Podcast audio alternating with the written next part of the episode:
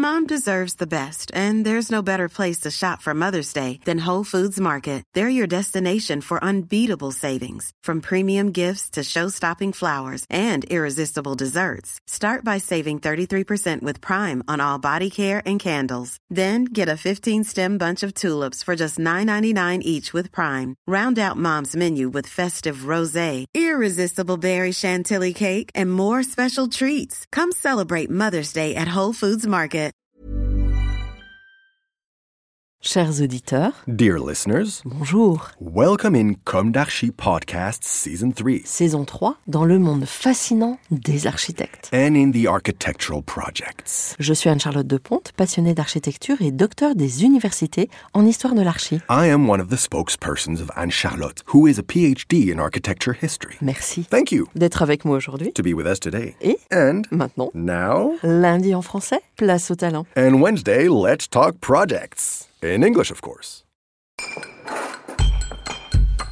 Bienvenue dans Comme d'Archi. Chers auditeurs, ravis de vous retrouver aujourd'hui en compagnie de Nathanaël Pinard et Marc Viau, architectes. Bonjour. Bonjour. Bonjour. Bienvenue dans Comme d'Archi. Vous êtes architecte et mentionné Europe en 16 sur un site à Limoges avec le projet The Cure Anatomy and Regeneration of a Critical Metabolism. C'est ça? C'est ça. Tout un programme. Et donc vous êtes euh, mentionné avec euh, Victor Dussap et Félix Roudier-Canler, c'est ça? C'est ça. qui euh, n'ont pas pu être là aujourd'hui, mais je crois que vous formez une équipe assez soudée. Vous allez nous raconter ça. Bon, on va commencer par le début. Quels sont vos parcours respectifs? Quelle a été votre jeunesse? Où s'est ancré vos envies d'architecture Quelles ont été vos études Alors euh, déjà, on s'est tous connus tous les quatre à l'école de Clermont-Ferrand, mais on n'est pas tous natifs de là-bas. Donc on a Victor qui est natif clermontois, on a Marc et Félix qui sont de Nevers, et personnellement je suis de Meaux en Seine-et-Marne. Donc euh, pour ma part, c'est vrai que ma vie natale, en c'est une ville où il y avait des grands ensembles, donc deux. Elle a fait l'objet d'une intervention de l'ANRU qui était assez, assez costaud. Ils ont euh, détruit en fait les deux grands ensembles, ils ont tout rasé. Donc quand ils rasent toute l'historique du quartier, c'est c'est quelque chose d'assez marquant. Et euh, tout de suite, ça interroge sur les rapports de force, sur les questions sociologiques et sur le côté humain du projet, avec ses problématiques d'équité sociale, de gentrification, de remplacement potentiellement d'une population. Et donc, quand j'ai abordé la question de l'architecture, c'était à la fois comme un art de synthèse entre mes appétences sur euh, les questions artistiques, mais aussi sur les questions techniques, mais euh, aussi pour la question euh, sociale et humaine, et donc un peu la, valeur politique de l'architecture. Et ça, du coup, dès le début, dès, l'approche du, sujet. Dans le domaine de la construction, c'est vrai que la valeur politique du projet, c'est essentiel finalement, même si on n'en parle pas euh, toujours, et il ne faut pas que ce soit mis de côté par les concepteurs de la ville.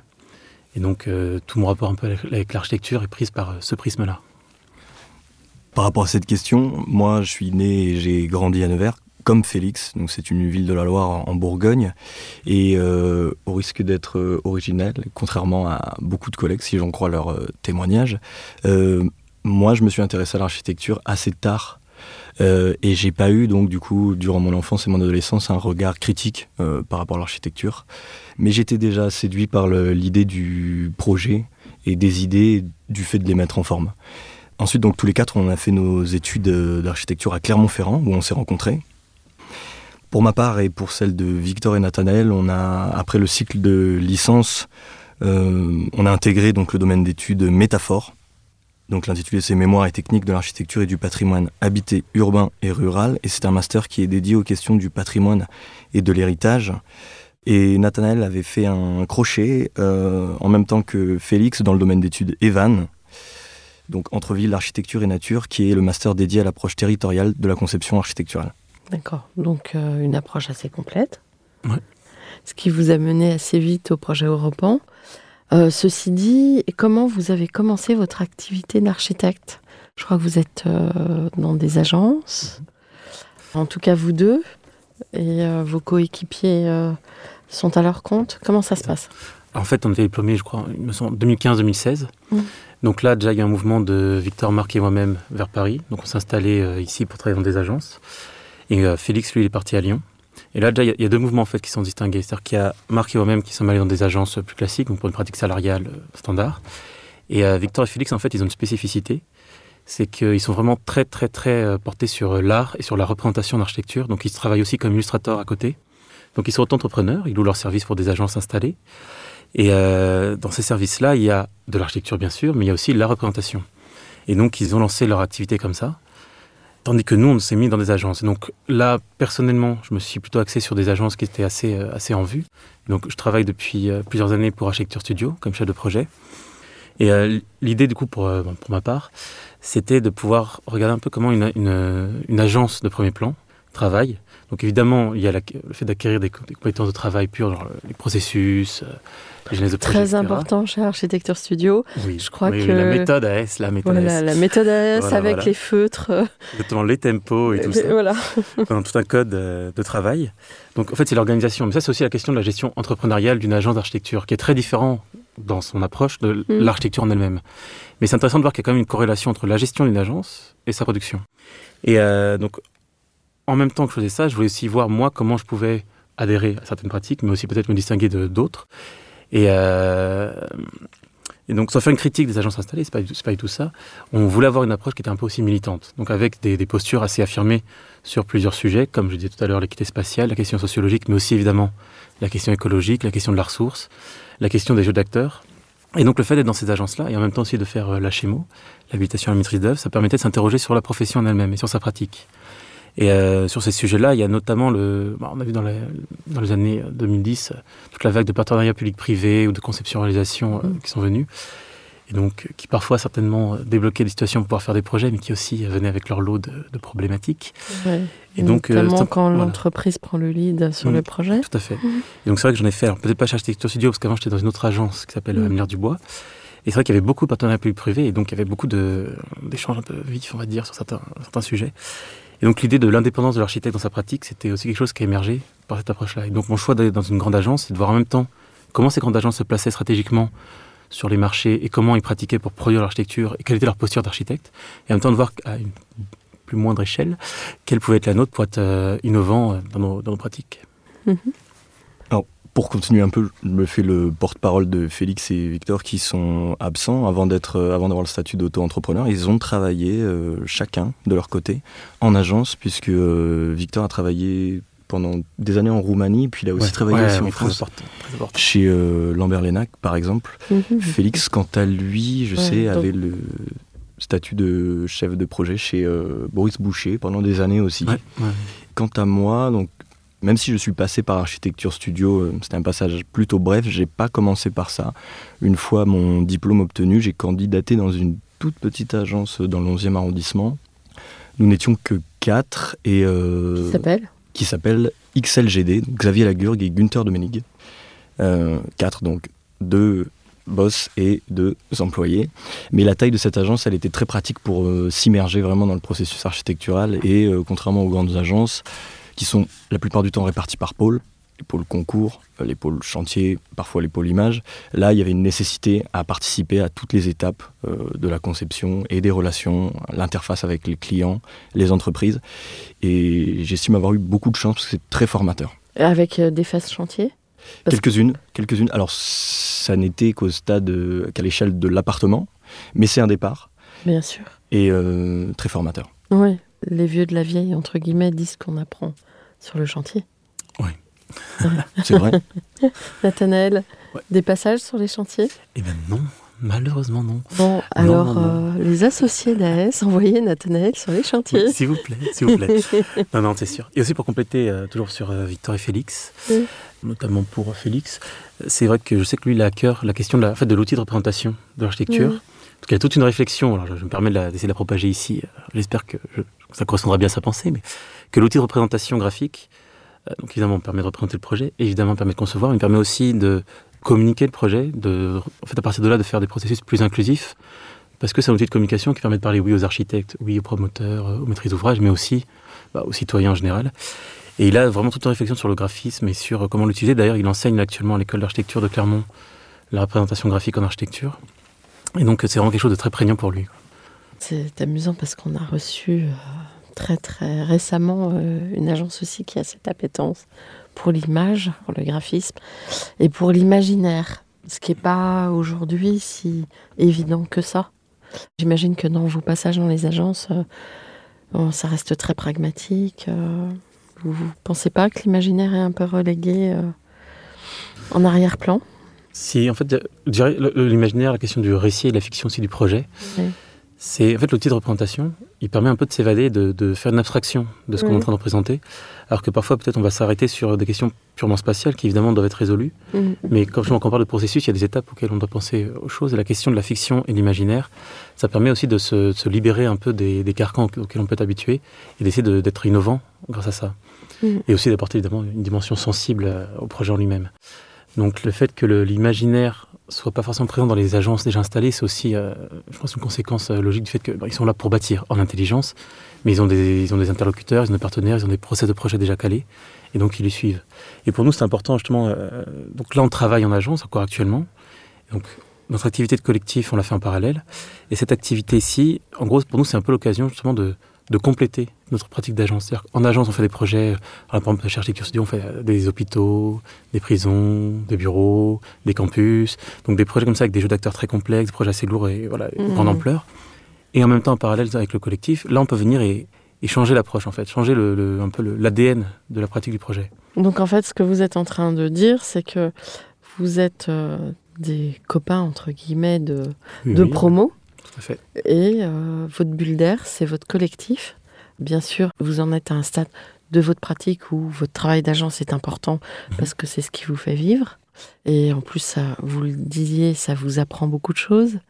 Néanmoins, votre, euh, vous avez une, vous êtes créé un espace euh, de liberté qui vous permet de, de mûrir une architecture qui serait la vôtre. Mhm.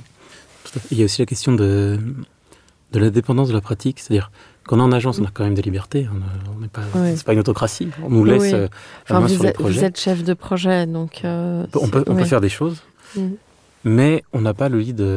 J'utilise le gros mot politique, mais c'est pas politique au sens des politiciens, mais au sens de la vraiment la gouvernance du projet. On l'a pas mm. totalement, ce qui est mm. normal. Genre les associés choisissent les projets, choisissent les marchés, choisissent leur mode de réponse, et nous on vient et on apporte une réponse architecturée, spatialisée d'un programme ou d'une interrogation. Simplement, nous, c'est vrai qu'à notre échelle, du coup, il y a certaines prises de position tout simplement c'est pas à nous de les prendre, c'est eux qui les prennent. Et donc le fait d'avoir ce collectif à côté, ça nous permet aussi de ne pas être en latence et de ne pas échapper à ces questions et de nous confronter un peu aux interrogations sur le rôle de l'architecte dans la ville. À cette responsabilité. justement. Mm. Et euh, entre euh, la, séparation entre la pensée et le faire, entre le, ouais, comment en faisant la ville, on fait aussi la société. Mm. Et donc quelle posture on peut avoir là-dessus? Et ça, une fois ça dit, contractuellement dans le contexte euh, français, quelle est la part de liberté qu'on a pour avoir vraiment euh, notre mot à dire, on va dire, sur euh, l'évolution sociétale. Il faut Oui, il faut. C'est vrai que l'Europan, euh, c'est un peu l'occasion d'innover. C'est-à-dire que nous, dans notre réponse, on arrive, on nous pose une question, on se dit, bon, bah là, c'est main libre. Donc on vient, on mm. répond, on apporte les, problématiques qu'on souhaite. Et on fait, enfin, on fait jeu d'acteur. On prend en compte, on l'intègre dans les processus de projet, mm. mais on est un peu, voilà, les mains libres, vraiment au maximum. Après, là, maintenant, ça va être les phases plus délicates où on doit l'adapter malgré tout au monde réel, ou adapter le monde réel à, nous si c'est possible. Mhm. Et donc pour réussir à en gros faire un pas dans une direction, les acteurs du territoire font un pas dans la nôtre, et on arrive à, justement là à innover dans le concret et dans le pragmatique. Mhm. C'est un peu le principe des, utopies réalistes. Oui. Euh, l'une de mes questions récurrentes dans Comme d'Archie, même si c'est très tôt pour vous la poser, est est-ce qu'aujourd'hui vous avez le sentiment d'avoir accompli ce que vous imaginiez à la sortie de l'école? Alors effectivement, c'est une bonne question euh, qu'on continue de, se poser. Je répondrai pas encore, pas encore, pour la simple et bonne raison que, de manière très naïve, moi, j'imaginais pas les choses comme ça à la sortie de l'école. C'est-à-dire que après cinq ans d'activité euh, professionnelle, un raisonnement assez simple, mais j'imaginais avoir construit, par exemple, ce qui n'est pas le cas aujourd'hui. En fait, cette approche euh, théorique du projet, le fait de continuer de réfléchir, c'est quelque chose qu'on convoque encore aujourd'hui dans notre processus de conception et on est encore au stade embryonnaire où les choses euh, doivent maturer, doivent avancer, doivent évoluer et euh, il y a encore une phase, euh, l'avenir est encore un peu mystérieux même si à travers ce concours européen il y a des portes qui s'ouvrent, il y a encore un travail à faire par rapport aux municipalités, aux maîtrises d'ouvrage, de un travail de non pas de persuasion mais il faut convaincre encore. Mais par exemple, j'imaginais pas participer à ce type de concours post-diplôme. J'imaginais pas les choses comme ça. Hein. Peut-être que toi, si. Euh, si après, c'est aussi que quand on est passé dans le master Evan, dont on parlait tout à l'heure, Marc, donc c'est le master qui a été, il me semble bien, qui a été fondé par Frédéric Bonnet. Il me semble. D'Aubras, ouais. Et du coup, il y a pas mal de, personnes qui tiennent ce master qui sont en fait des anciens d'Aubras. Donc, donc, une approche un peu territoriale du projet. Donc, c'est vrai qu'en étant passé par Evan, je pense faire reprendre euh, par la suite, c'est quelque chose d'assez logique. logique. Alors moi, je l'ai pas mm. fait complètement, contrairement à Félix qui lui a fait tout le, tout le cursus dedans. Et, euh, c'est vrai qu'on regarde nous, nos anciens camarades, il y en a beaucoup qui ont gagné Europan ou qui se sont penchés dessus. Donc c'était peut-être un peu plus une suite logique sur le cas précis, cas particulier d'Europan. Après, c'est vrai que le, délai, c'est-à-dire que personnellement, en sortant d'école, je me suis dit que j'allais prendre quand même 4-5 ans pour voir comme les pratiques en agence, pour me professionnaliser vraiment, et pour aussi avoir la possibilité de prendre un peu de recul et évaluer la situation de la pratique architecturale avant de faire des choix stratégiques pour notre pratique à nous. Puis ça nous permettait aussi à nous, de, parce que certes on était, on était amis, mais de amis à potentiel, euh, voilà, associés ou autres, partenaires dans la, dans la conception et dans, dans l'engagement, on va dire. Ça prend quand même du temps de le mettre en place et donc euh, de le maturer. Donc ça fait déjà plusieurs années quand même qu'on travaille ensemble. Ça fait quoi fait trois ans oui, c'est ça. Un peu avant le Covid, donc un peu dans le monde d'avant encore. Euh, il y avait, on a commencé à travailler ensemble et donc le, ça a mis un peu de temps comme s'installer, même les, automatismes, les process de travail, sachant qu'on doit composer évidemment entre le temps de bureau et le temps euh, libre qu'on doit dédier à ça. Oui, surtout que quand on est chez, dans des agences comme AS, le temps de bureau, il est... Il est prenant. Il est prenant. très prenant. c'est passionnant, mais c'est très prenant. et on aime nos week-ends, mais du coup, des fois, on les sacrifie un petit peu euh, sur l'aune du collectif. Après, c'est un peu une obligation. Vous le disiez euh, tout à l'heure, la pratique de l'architecture en agence, elle elle demande un effort pour comment dire s'imprégner et comprendre. Mais en même temps, elle voit en parallèle euh, germer euh, tout un tas d'idées qui sont pas toujours exprimables dans le cadre du travail, et ça devient presque une obligation de trouver un moyen, un, endroit où elles peuvent s'exprimer. Et c'est vrai que le, cadre qu'on a monté, qui est celui du collectif euh, et du travail personnel, en dehors de l'agence, est un excellent moyen, de, un bel exercice en fait bravo. Et alors, euh, cette équipe euh, constituée que d'architectes, mais avec cette appétence pour l'urbanisme, finalement, ça vous a réussi? Parce que on voit beaucoup d'équipes pluridisciplinaires, vraiment, avec euh, des paysagistes notamment? Quel est votre ressenti par rapport à votre équipe à l'intérieur de l'écosystème européen Je pense déjà, alors avant l'Europe, quand on était en, études, alors évidemment, en licence, on apprend l'architecture, architecture. Ensuite, en master, euh, je trouve que l'enseignement qu'on a reçu est un peu plus euh, disruptif, c'est un peu moins euh, catalogué. Alors évidemment, il y a des compétences que les paysagistes ont, des, compétences techniques, j'entends, et une approche qui leur est propre. Nous, en tant qu'architecte, on approchera le paysage peut-être pas de la même manière. Mais on a quand même une approche paysagère. On a aussi, par exemple, comme on disait, on a fait un master en patrimoine, donc on a aussi une approche sur patrimoine, sur, sur lieu. En fait, c'est-à-dire qu'on doit plus enseigner, je pense ça comme un, art de synthèse, comme je disais tout à l'heure, mm. où on a une vision globale. Et dans la vision globale, en fait, c'est pas tellement nous qui allons décider de répondre comme architecte à une question. On regarde la question, on regarde le lieu, donc là par exemple Limoges, et on dit, ok, sur ce site, ce qui nous semble pertinent, c'est cette réponse-là. Et si la réponse convoque du paysagisme, ce sera du paysage. Si ça convoque des cycles économiques, ce seront des cycles économiques. Là, donc la présence, c'est un peu des deux. Mais euh, après, ultérieurement, quand on rentre dans les phases opérationnelles, si jamais une compétence technique nous manque, c'est pas grave, on travaille en partenariat. Et nous, quand on s'appelait collectif, on aussi bien plus s'appeler atelier, agence ou autre, mais on a choisi ce terme parce qu'en fait, on a beaucoup de camarades autour de nous qui ont leurs propres compétences, leur propre domaine d'expertise, leur propre spécialité. Et nous, notre idée, c'est justement de travailler aussi avec un partenariat. Donc des paysagistes, euh, même des paysagistes de notre âge, innovants, on en connaît. On connaît aussi des designers, on connaît, bon, bref, voilà, c'est tout un microcosme. Mm. Et donc les compétences, on saura les convoquer. Et c'est dans l'échange, justement, dans la collectivité, qu'on pourra euh, trouver les réponses euh, techniques aux questions qu'on aura posées préalablement. Mm-hmm. Vous êtes un noyau dur et ouvert à Exactement, c'est exactement à ça. toutes les possibilités, à tout. Le, on parle beaucoup chez Architecture Studio du champ des possibles. Mm, tout à fait. Donc, euh, pouvez-vous nous raconter une histoire de vos projets? Est-ce que c'est possible? Et puis, bien sûr, pour enchaîner sur Europe.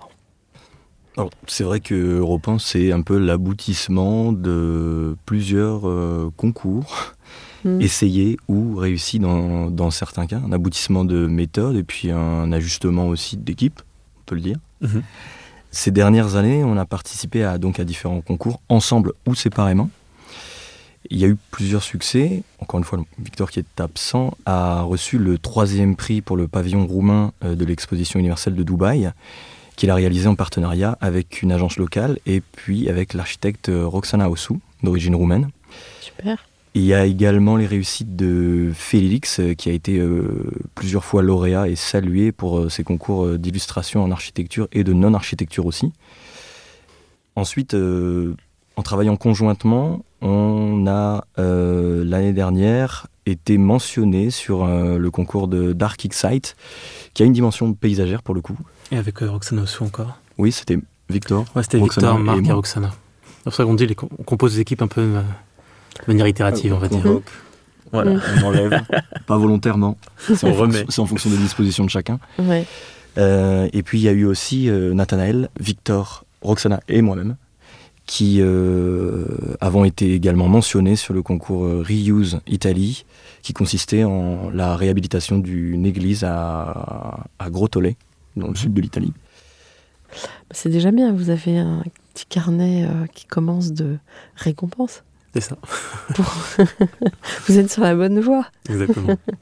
bon, alors Europe en 16, avec ce fameux projet euh, de Limoges, Limoges qui a un territoire euh, particulier. Vous pouvez en parler un petit peu plus euh, précisément?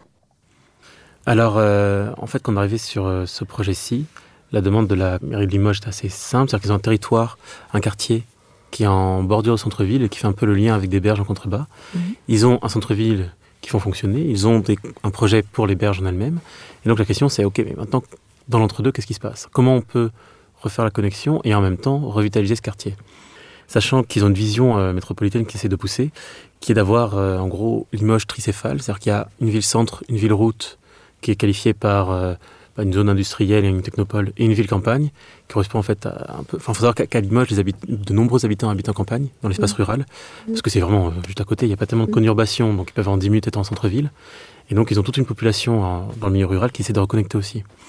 Et euh, donc, dans cette grande vision, ils ont ce projet-ci euh, des berges de la, de la Vienne, et donc ce, site qu'ils avaient identifié avec ces problématiques. Et donc, nous, face à ça, on a essayé de convoquer plusieurs choses à la fois. D'abord, la question de la ressource. Donc là, on revient sur la question écologique.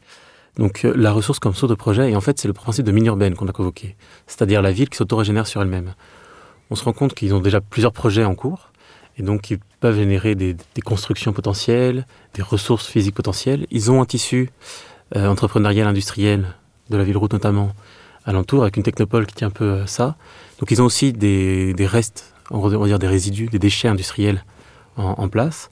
Ils ont évidemment une population qui consomme comme c'est un chacun. Et donc, il y a un ensemble de ressources qui est assez, assez pertinent, sachant que la demande de la mairie, encore une fois, était de, reconnecter aussi un petit peu cette ville-route, cette ville-centre et cette euh, ville-campagne. Donc, les acteurs de la ville-route, dès lors, étaient un peu convoqués.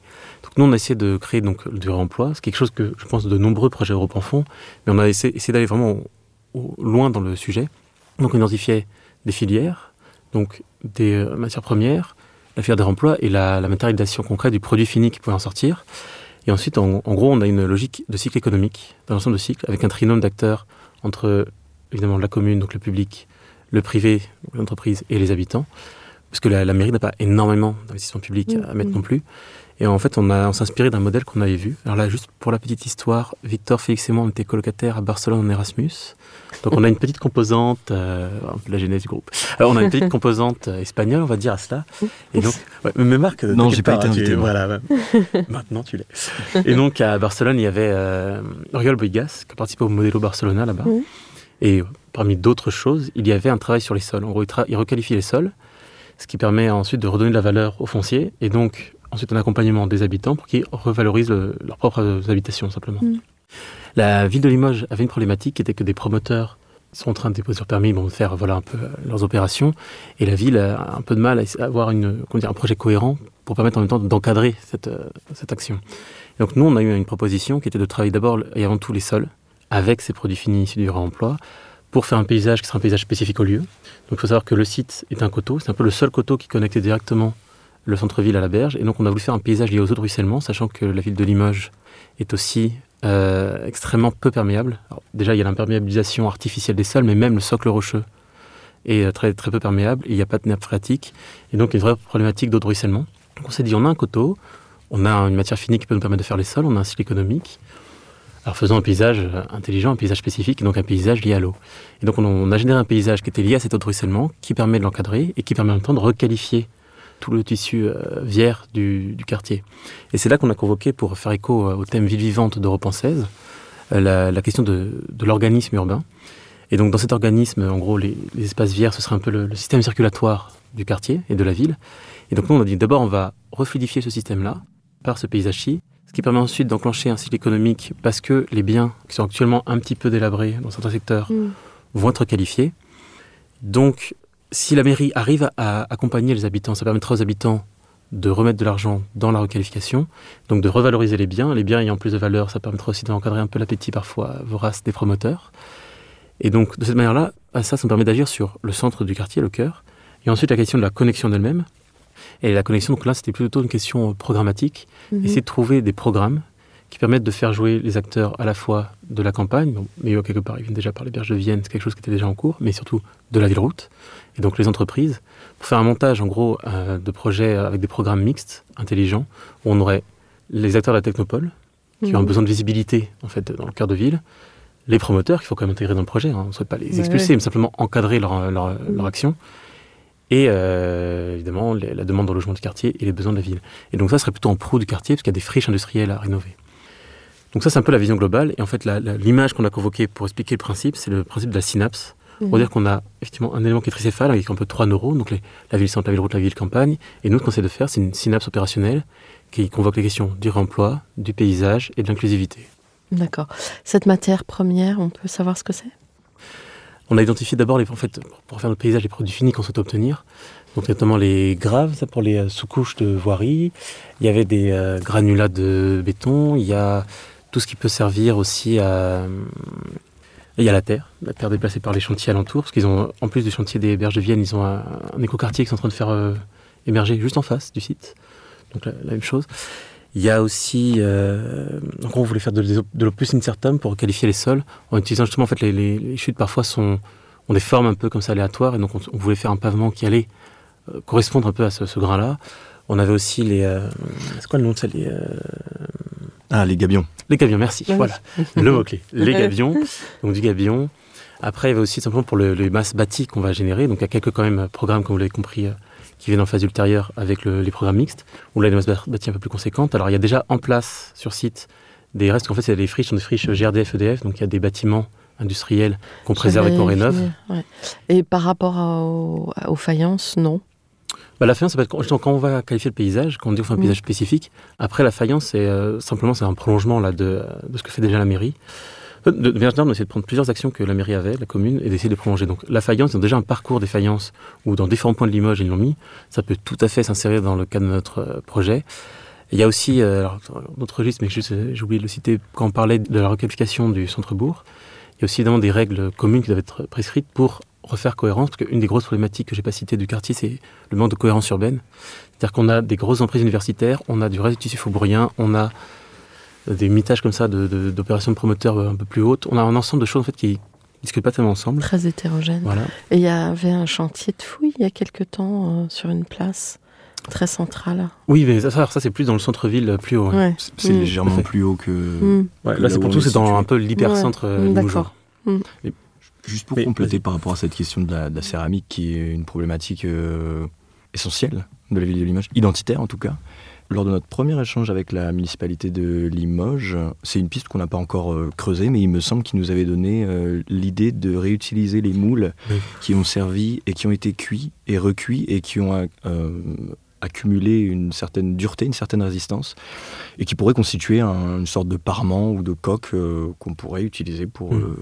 Le revêtement des, façades. C'est-à-dire que mm. des échanges avec la municipalité, des idées naissent. Et étant donné qu'ils sont habitants du lieu, c'est aussi eux qui nous transmettent le savoir, euh, l'histoire, absolument. Mmh. L'ADN. Mmh. Et quand vous parliez de, aussi d'imaginaire et de fiction, nous, la, en gros, le mode d'expression graphique qu'on a choisi, mmh. notamment le travail de Félix, mais aussi de Victor, c'était justement quelque chose d'un peu, vraiment très dessiné. On a fait un peu une abstraction du site, c'est-à-dire qu'on a gardé quelques éléments, items comme ça qui ressortaient, mais on s'est pas tellement approché de la, la concrétisation spatialisée vraiment de la réponse. Alors évidemment, on identifiait des, des lieux, et il y avait des problématiques par lieu, mais c'est pas le dessin de la réponse, c'est pas une réponse spatiale tellement qu'on a fait. C'est plutôt une réponse dans quel est le, lieu, il a telle problématique par ce secteur et dans sa cohérence globale.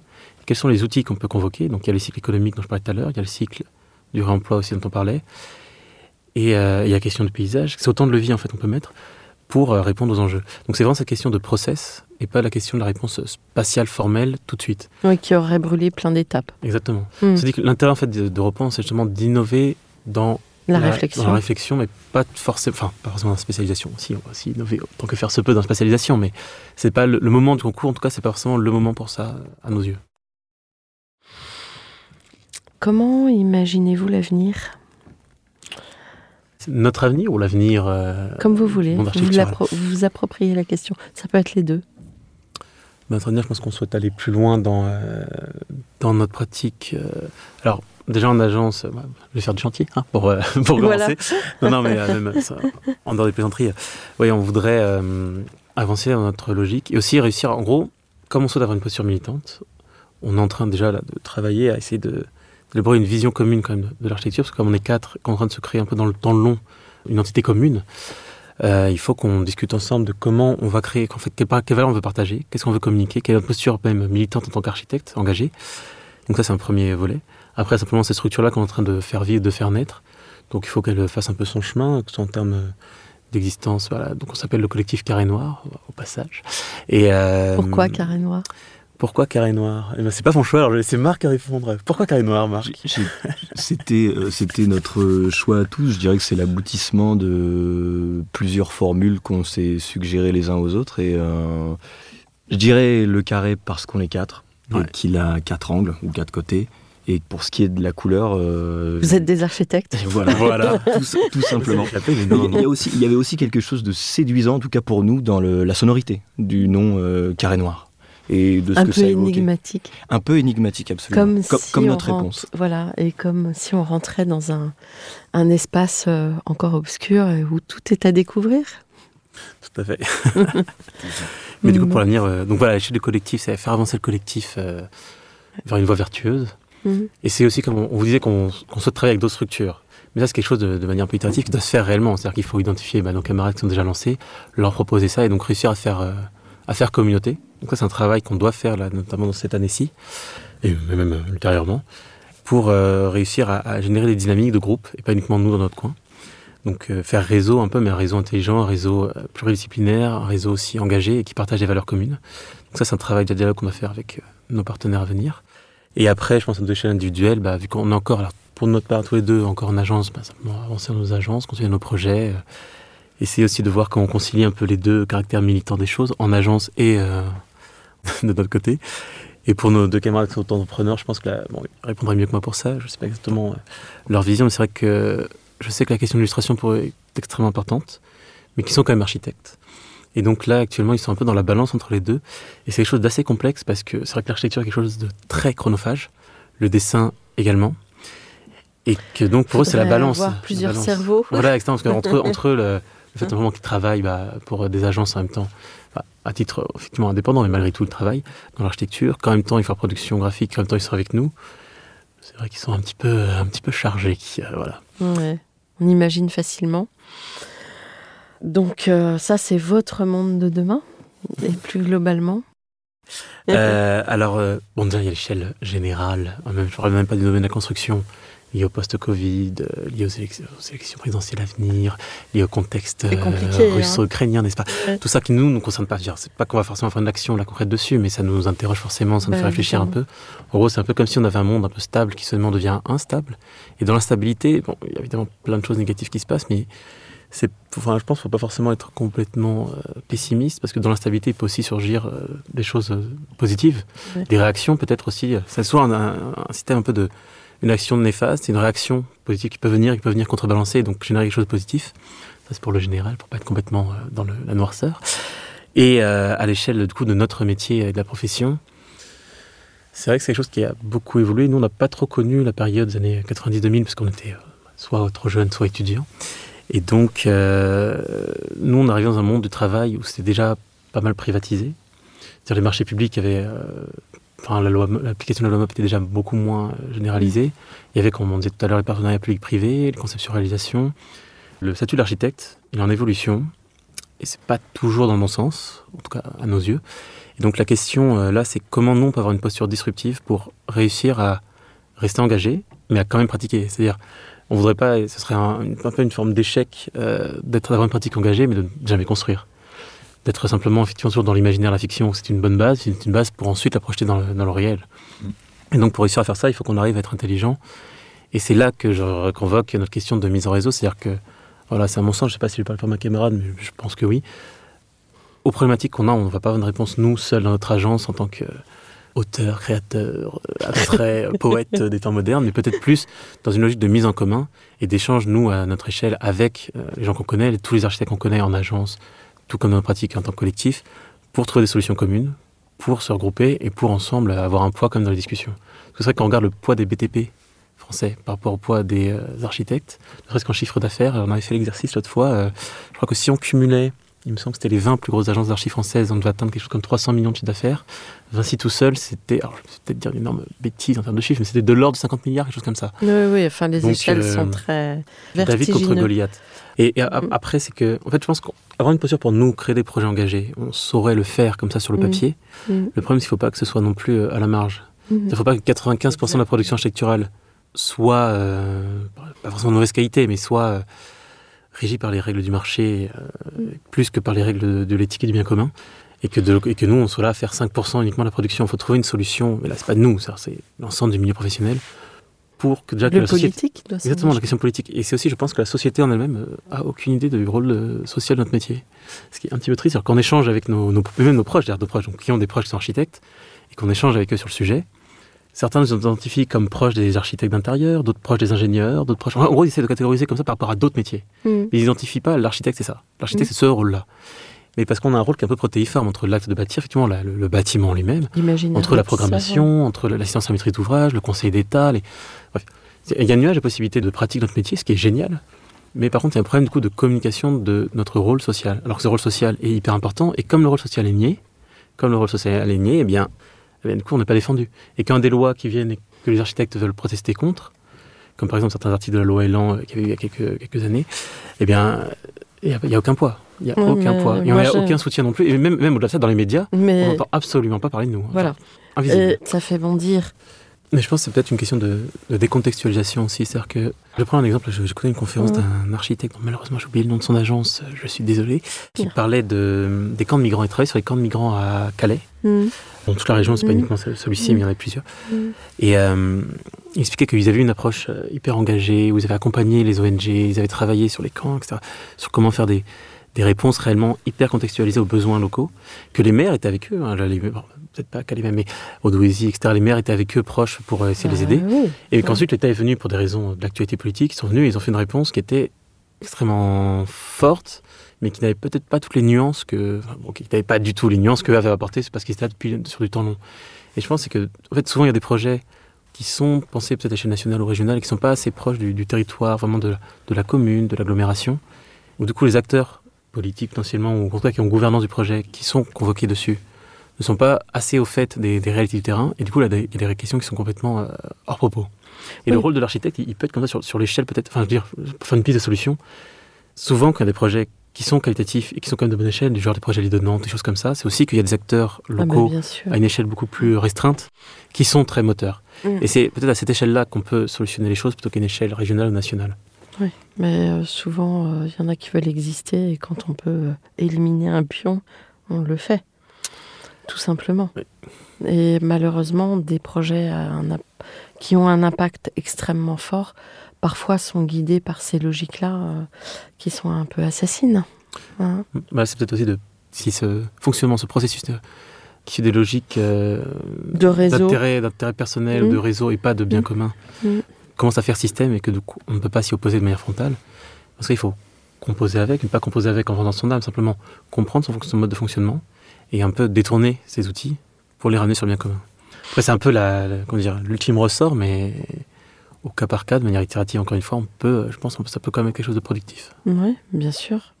Il faut continuer à batailler, à y croire. Mm. De toute façon, euh, on est dans un mouvement perpétuel et euh, l'avenir vous appartient. En tout cas, on l'espère. On, on espère aussi. Quel conseil donneriez-vous justement aux étudiants en architecture aujourd'hui? Moi, j'estime que je continue d'apprendre et que je suis encore un étudiant en architecture. Mais euh, les conseils que je donnerais seraient euh, les mêmes que je me donnerais à moi-même si c'était à refaire. C'est-à-dire que, fort de cette petite expérience, j'ai compris des choses que j'envisageais pas quand j'ai commencé. Et les études d'architecture, avant la discipline de l'architecture, c'est assez particulier parce que, étant, comme c'est assez subjectif, il y a un enseignement qui est dispensé, il y a des cours magistraux, il y a des ateliers auxquels on participe avec plus ou moins de conviction. Mais l'étude de l'architecture, c'est une discipline qui est très en lien avec le fait d'être autodidacte. C'est-à-dire que lorsqu'on conçoit un projet au cours d'un atelier, on va établir et imaginer des solutions, et c'est sur ces solutions-là qu'on va être amené à se documenter. Mais quelqu'un du même atelier va réfléchir sur une autre problématique ou un autre matériau, et il va faire son apprentissage euh, comme ça.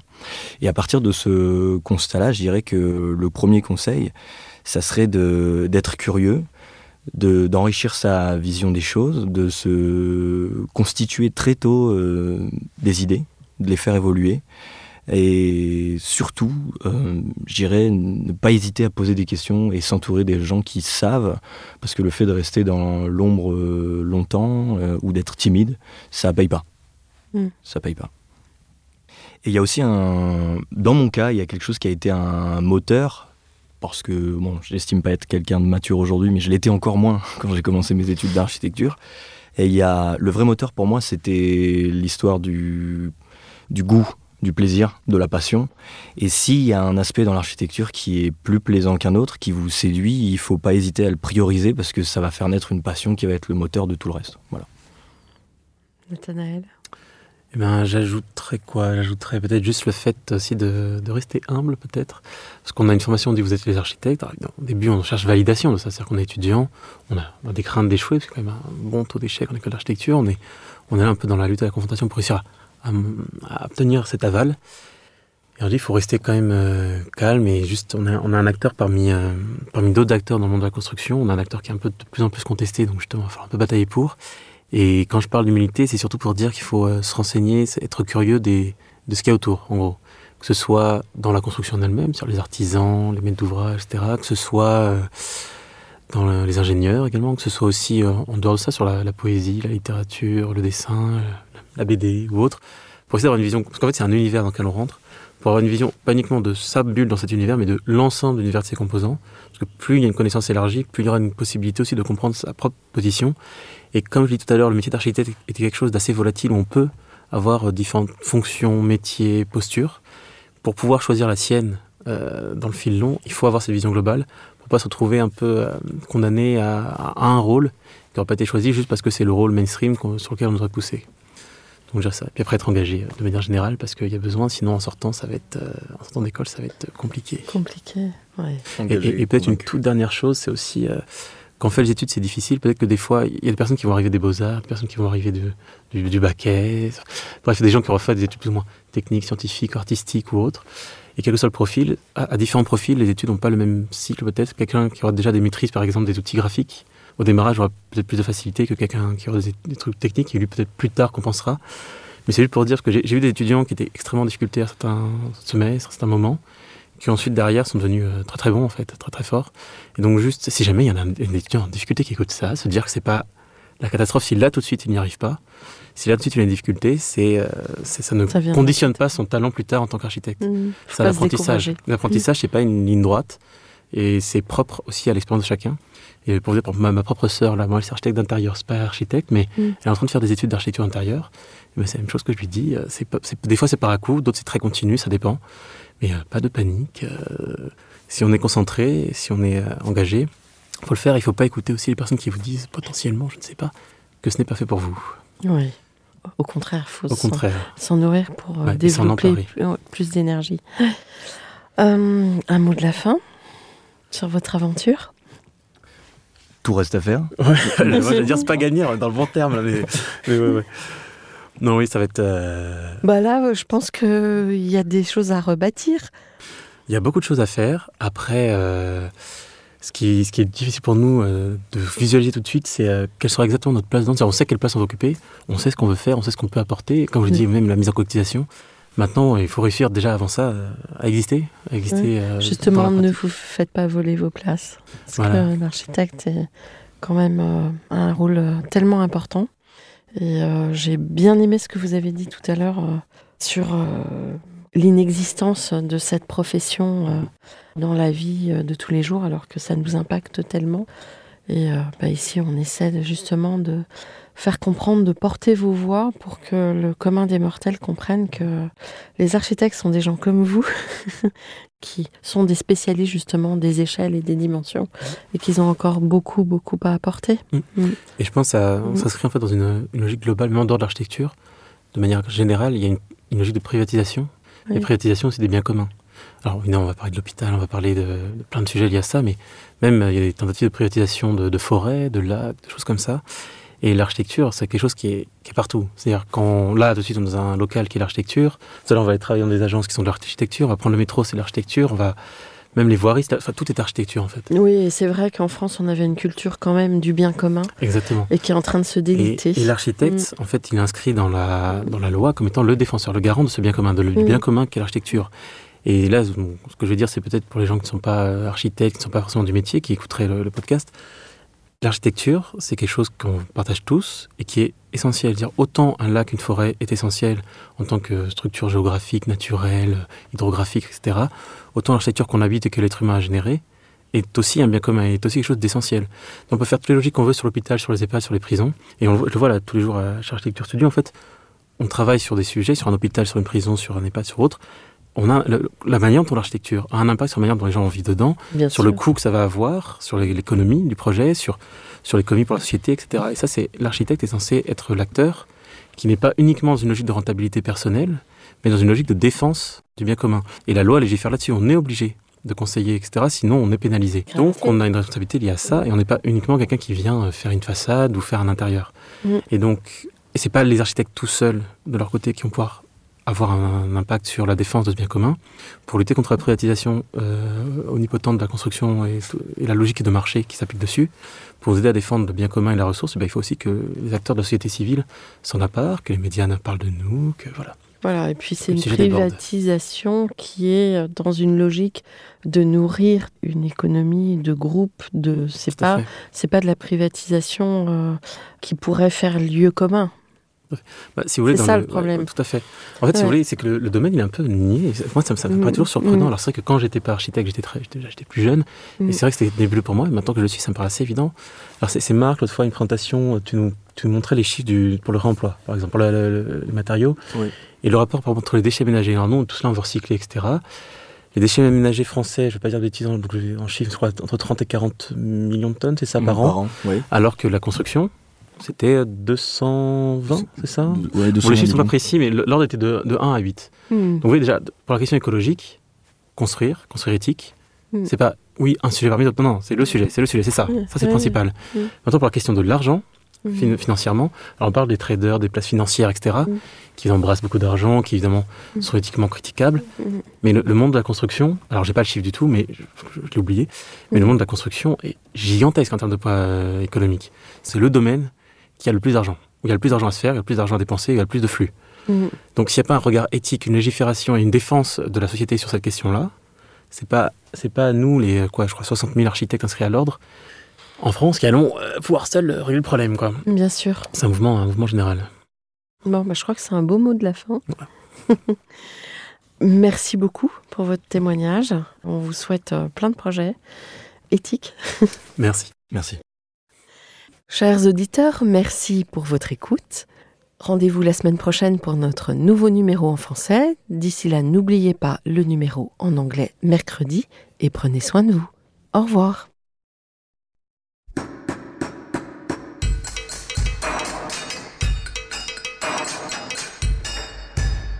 Chers auditeurs, merci pour votre écoute. Merci à Julien Rebourg, réalisateur, qui nous accompagne sur la partie son. N'oubliez pas de retrouver nos sujets en avant-première sur Instagram à l'adresse at. Si vous aimez ce podcast, favorisez sa diffusion en lui donnant 5 étoiles sur Apple Podcast, plus un petit commentaire, ou sur votre plateforme de podcast favorite. Et surtout, abonnez-vous pour écouter tous nos épisodes gratuitement. À bientôt et d'ici là, prenez soin de vous.